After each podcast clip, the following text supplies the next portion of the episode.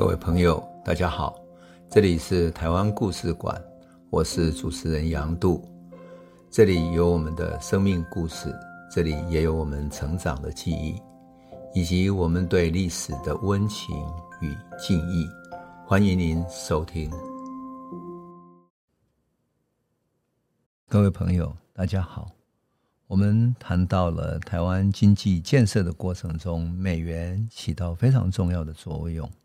但是，我们也必须知道，美国一直想试图要控制台湾，影响台湾，所以在两边，也就是美国和蒋介石国民政府之间，一直存在着紧张关系。这种紧张关系，后来在刘自然事件里面终于爆发了。刘自然事件影响到蒋经国。而蒋经国后来也因为这个影响，被蒋介石下放到退辅会去，然后带着老兵去中央山脉开了横贯公路。蒋经国的文章里面曾经留下了一篇哈，叫做《夜宿在一个山上》哈，这是在一九五八年四月的时候，当时蒋经国从花莲的碧绿。走到合欢山，再从合欢山走到骊山，然后在离开合欢山，向北走三公里的大森林里面，他跟随扈发现了一块平坦的小山坡，然后那里有很多古老的松树，气象万千。呃，平坦的地方有一些帐篷跟草席，那这里住着一些就是在中部横贯公路上开路的生产总队的一些队员。这一天，蒋经国走了很累了，因为他已经连续走了五天了。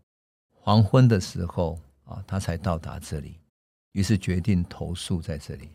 这里有退伍的老兵，也有帮大学的孩子赚学费的妈妈啊，他来这帮这些老兵煮饭，在山里面忍受着寂寞，开垦公路。也有没有钱的原住民等等的，当然还有一些犯罪的人。甚至杀人判过刑的人来这里工作，因为他们要在这里作业来抵偿他们的刑期。当然，最重要的还有带队的工程师啊等等的。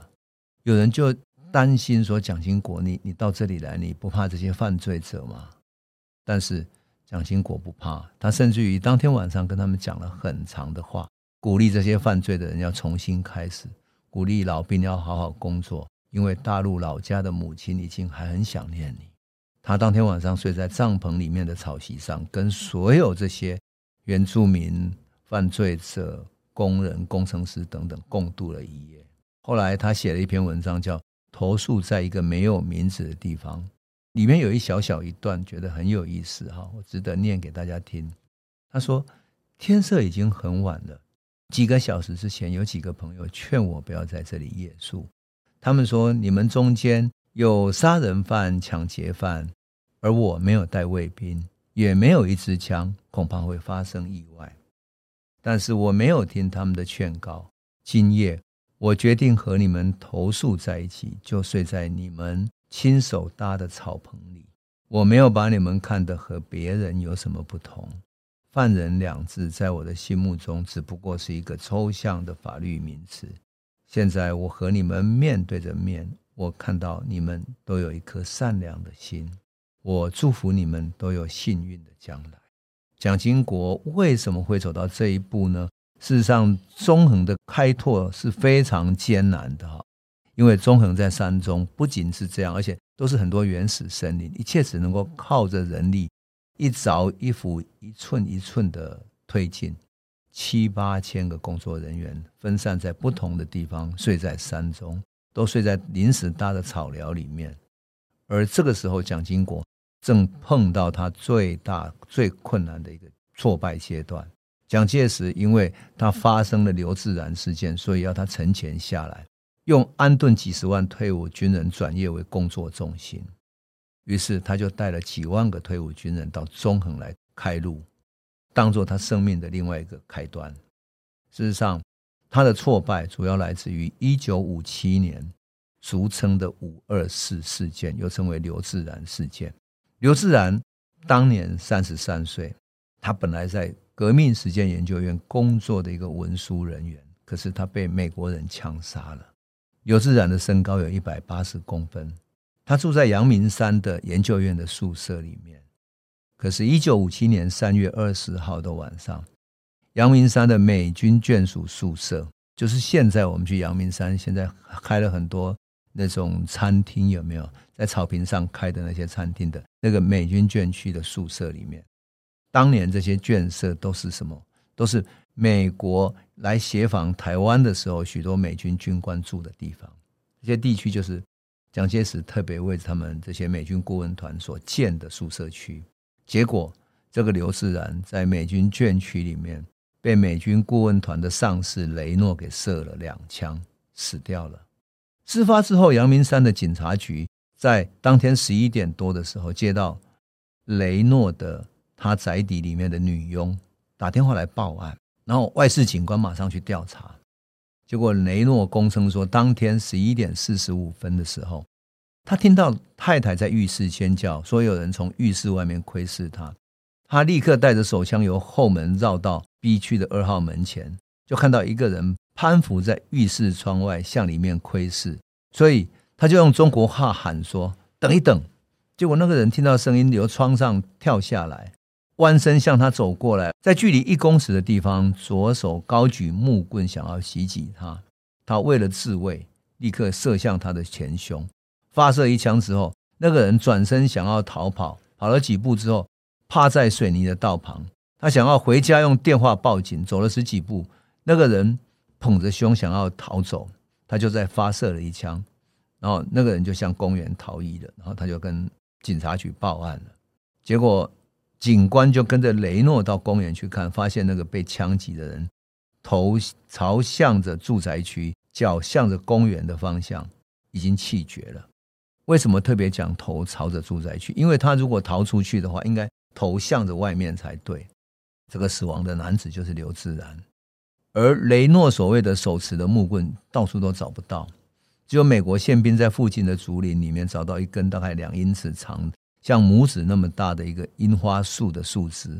我们都知道阳明山有很多樱花树嘛，但雷诺不能确认是是不是那一枝。不过美军宪兵还是把那个列为证物。这个事情的复杂在哪里呢？因为一九五一年啊，按照接受美元时候两边的约定啊，美军顾问团的人员是大使馆的一部分，所以他们享有外交豁免权。台湾只能够通过外交部跟美国大使馆表达关切，对他们没有能够调查处理。可这不是一件小事啊，涉及到两边的军事合作，所以。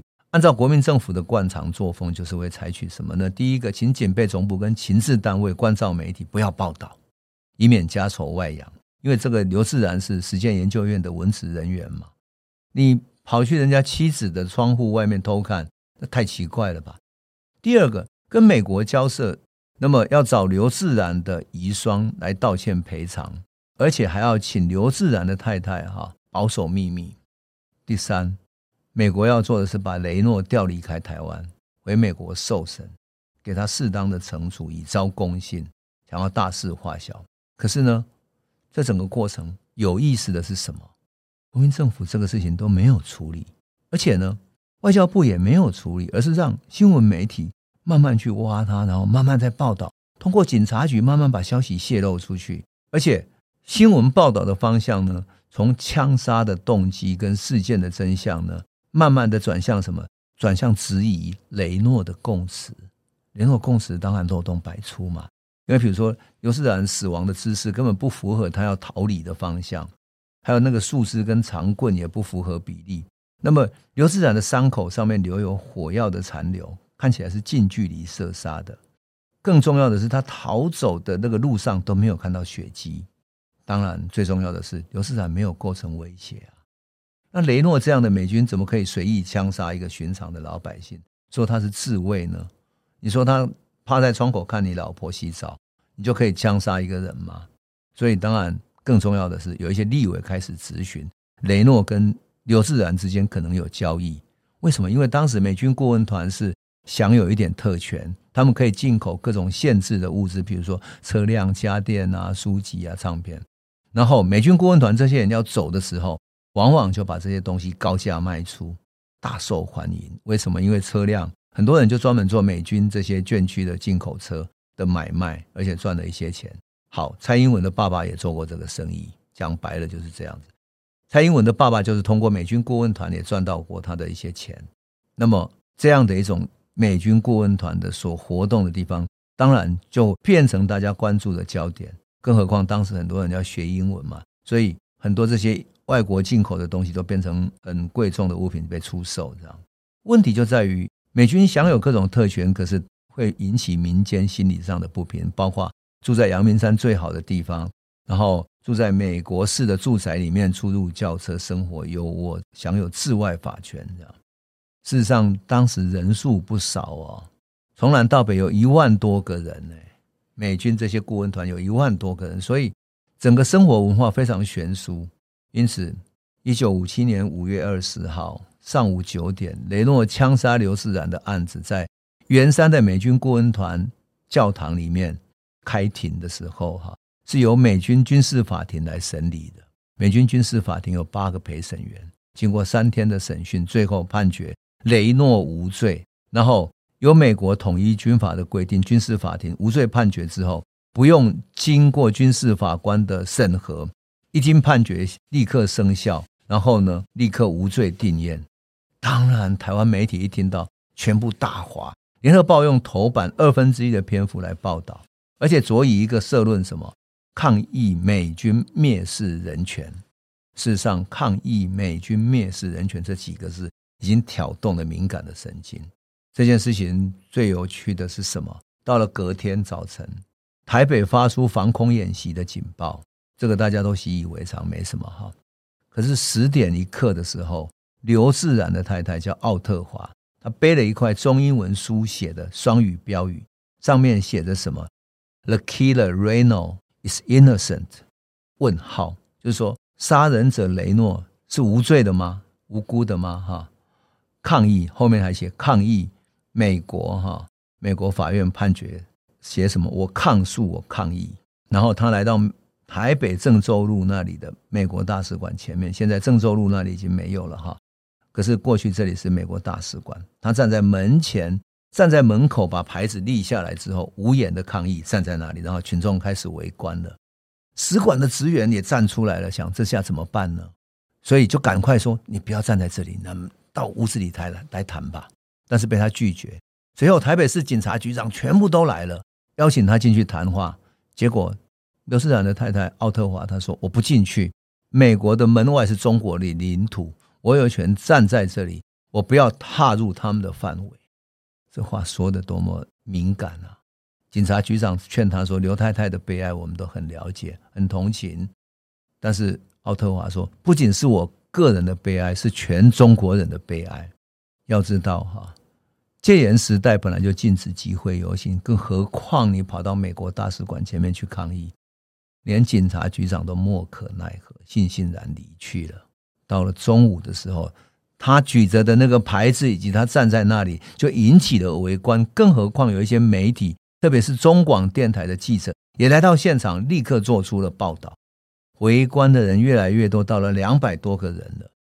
按照戒严时代应该处理了吧，但是没有，反而他对电台接受访问，一字一泪的控诉什么？他说：“我今天在这里不光是为我无辜的丈夫做无言的抗议，我是为中国人。除非美国人给我们中国人一个满意的答复，我是不会离开这里的。”现场一个妇人听着他这样回答，过去抱着他两个抱在一起大哭起来。这样的广播在电台一播出，台北市民群情激愤。这个时候，突然有人大喊一声说：“雷诺已经坐飞机跑了！”群众啊，气愤难当，愤怒之下说：“怎么可以这样子？”下午一点多的时候，开始有少数人翻过美国这个大使馆的围墙，然后要翻墙过去，要冲进去了。而聚集在旁边的人已经上千人。在群情激愤之中，有人开始对着里面丢石头。到了一点四十分的时候，几百个群众冲入到使馆里面去，冲进去之后开始翻箱倒柜，破坏里面的汽车啊、玻璃啊、桌椅等等，然后把柜子翻开来，文件扯出来，还有把美国的新条旗也给扯下来。换上什么？换上青天白日满地红的国旗，群众一边呼口号，一边暴动，那这样很难收拾的。事实上，这件事情很奇怪，是因为戒严时代所有群众运动场合一定会密布着各路的情治单位的人员，即使到了几百个人的时候，一定也会有情治人员渗透在里面。可这个时候，没有任何人出来阻止。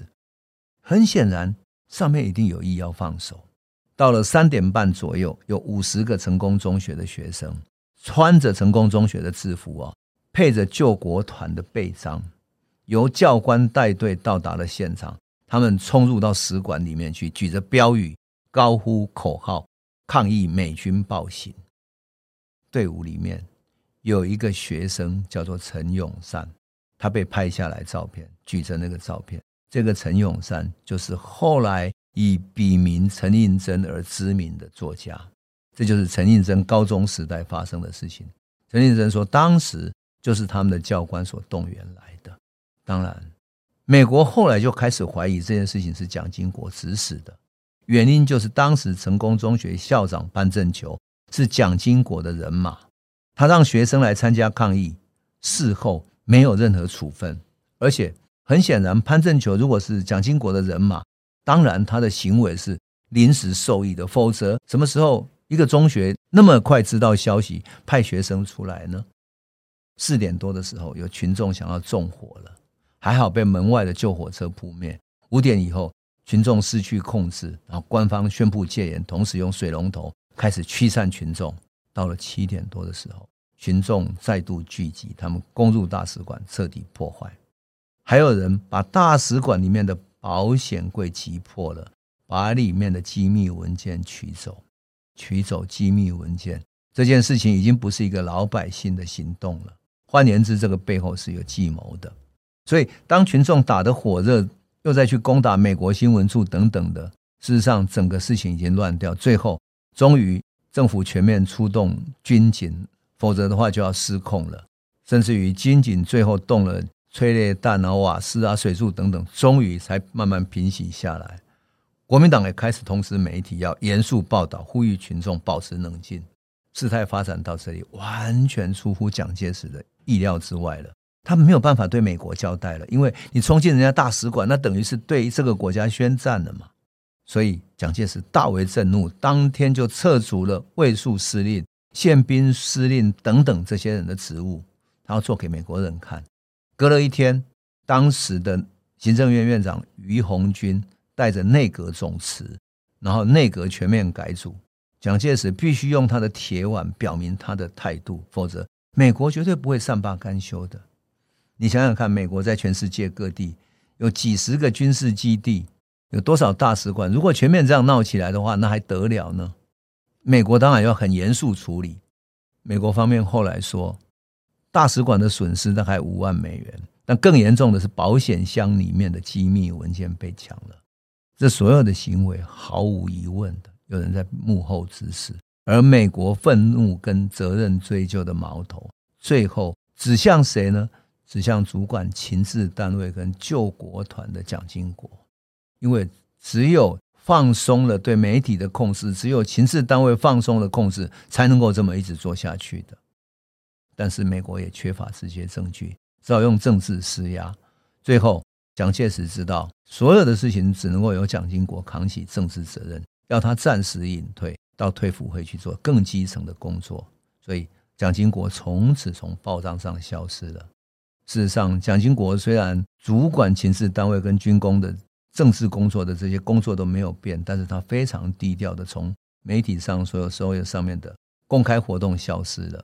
然后去做国军退出役官兵辅导委员会主任委员的工作，就这样子，他进入了中部横贯公路，带着老兵在崇山峻岭之中去开路。